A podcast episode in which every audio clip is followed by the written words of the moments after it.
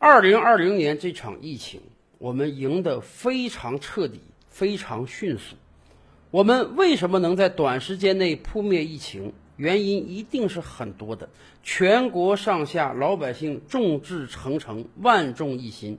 当然，也因为我们有很多的英雄人物，比如说钟南山院士。相信很多年后，我们复盘这场疫情的时候，钟南山院士从广州急赴武汉，一定是这场疫情抗击的起点。我们真是非常感慨，十七年前是钟南山院士带领我们抗击非典，十七年后又是钟南山院士带领我们抗击新冠。我们庆幸有这样的英雄人物。才让我们如此迅速地战胜了疫情。当然，祖国和人民也会给我们的英雄最高的褒奖。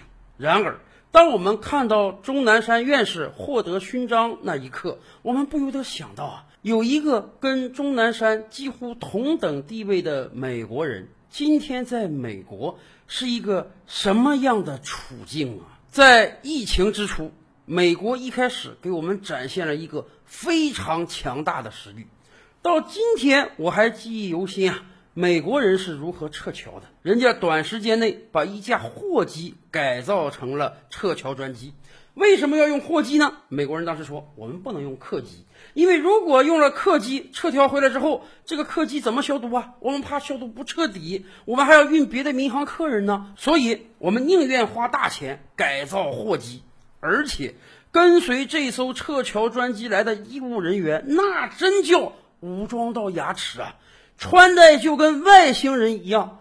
当时我们感觉到，哎呀，美国真是厉害，美国真是这个世界上最强大的国家。你看看人家那个装备，我们那时候只能穿一个简单的防护服，戴个三 M 口罩，人家那真是跟到月球一样来撤侨啊！后来我们知道了，原来同样的防护服。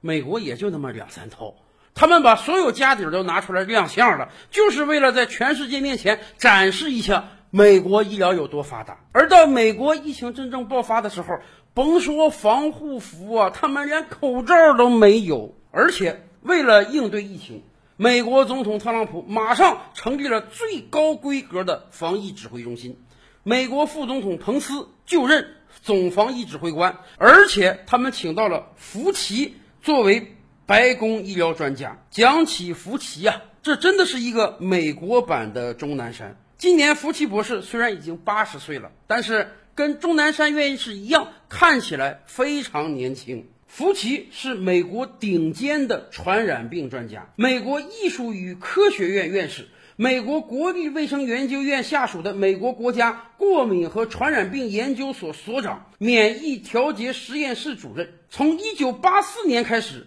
福奇就担任了美国国家过敏和传染病研究所的所长。在这个职位上，他一干就是三十六年。他不是没有升迁的机会，多次他拒绝升迁，因为他认为自己就是适合干对于传染病的研究。在这个位置上。福奇已经服务过了六任美国总统，而且福奇领导美国联邦政府抗击过艾滋病、甲型 H1N1 流感、中东呼吸综合症，甚至埃博拉病毒的感染。也就是说，福奇真的是美国传染病防治的第一人。而在第一时间，特朗普总统把福奇聘为自己的顾问，每天让福奇跟自己一起出席记者招待会，确实。特朗普总统是非常重视这个事情的，由美国顶尖的医学专家指导，由美国联邦政府强大的决心，由美国独步天下的经济实力、医疗实力。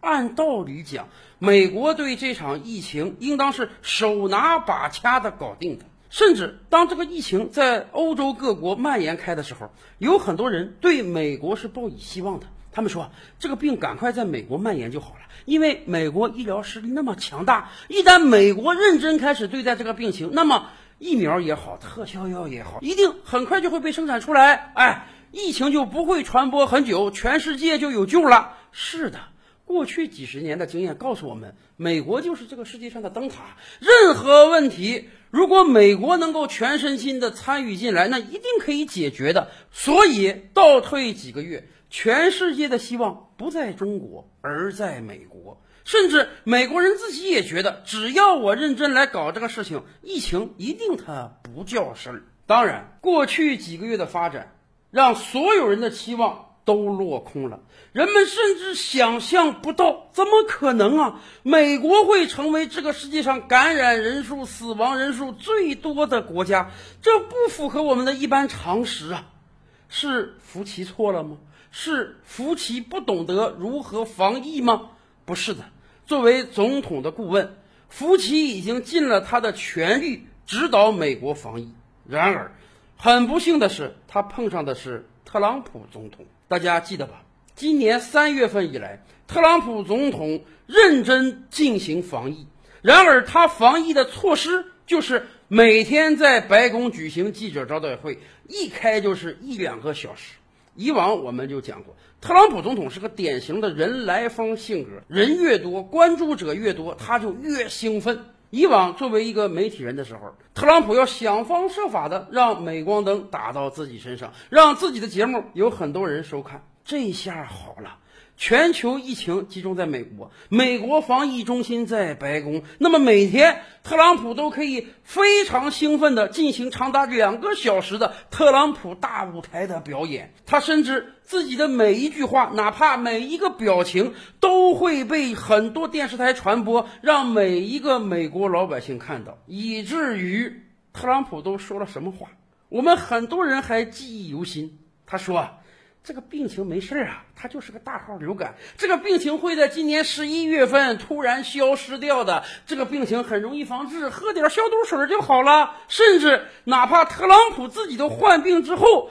他还要跟美国老百姓讲：“你们看到吧？没事儿，我三天就治好了，我免疫了。”面对这样一位总统，即便夫妻有着百般武艺，也没法施展啊！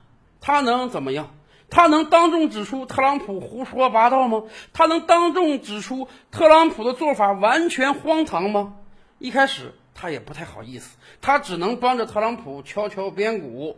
到后来，当他真正指出特朗普做法荒唐之后，特朗普总统干脆取消了他发言的机会，根本不让福奇再进入到白宫之中。作为一个顶尖的传染病专家，眼睁睁地看着自己的国家被瘟疫所摧残，而自己完全无能为力，自己提的所有想法都被总统否决，还要看到这位总统天天进行如此荒唐的表演，福奇。能干什么？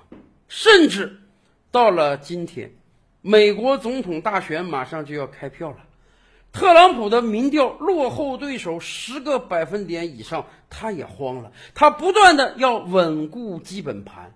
于是就在这两天，特朗普甚至在社交媒体上直接指责福奇。他说：“幸亏我没听福奇的话，我没听他的话，美国才死了二十多万人。我如果听了他的话，美国会死两百万人以上。不知道福奇听到总统这番发言，他会作何感想？什么时候美国连科学家都不相信了吗？是的，美国过去几十年的传统，在很多美国底层老百姓心目中，他们还真是不相信科学家的。”过去几十年，只要我们看到好莱坞的青春片电影，我们就会发现，在这些电影中最不受待见的就是每天认真学习的书呆子。在美国的高中、美国的大学，如果你想出人头地，那么你最好是个体育生。你篮球打得好，排球打得棒，哎，那你就是人中龙凤。而如果你每天认认真真的学习，成绩非常好，那么你就是所有人眼中的书呆子。是的，对于大多数美国底层老百姓来讲，读大学都没必要。高中毕业之后，我就能找到一份加油工、收银员的工作。每天挣的钱啊，基本上够我吃喝玩乐的。我这个人生多快乐呀！我为什么要把有限的青春投入到无限的学习中去啊？长久以来的反制传统，让美国很多底层人士对于科学是嗤之以鼻的。一百多年前，中国的知识分子呼唤德先生和赛先生。那个时候，中国很多的愚昧民众还真的相信啊，洋人不能下跪，因为他们没有膝盖打不了弯儿，不能架设电线杆子，那会插断我们的龙脉。而今天的美国老百姓，多么像一百多年前的中国老百姓啊！以往我们就讲，有什么样的人民，就有什么样的总统。也可能特朗普总统没有我们想象的那么傻，但是他自己深知啊，到底是什么人会投他的票。所以，当自己的选情岌岌可危的时候，福奇又被当成了筹码。他宁愿在社交媒体上大骂福奇，以便换得选票。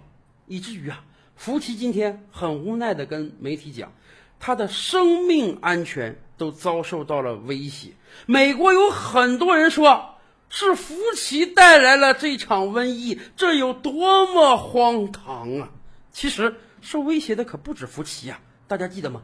几个月前，比尔盖茨也受到了生命威胁。有很多人竟然相信美国这场疫情、全球这场疫情是比尔盖茨带来的，因为比尔盖茨这些年来花了很多钱捐助给了各种各样的疫苗研究。还有天理吗？还有王法吗？看着福奇在美国的遭遇，其实我们真的是想建议。如果美国待不下了，不妨到中国来，给钟南山院士做个助手。这里有施展你才能的广阔舞台呀！照吕拍案，本回书着落在此。欲知大千世界尚有何等惊奇，自然是且听下回分解。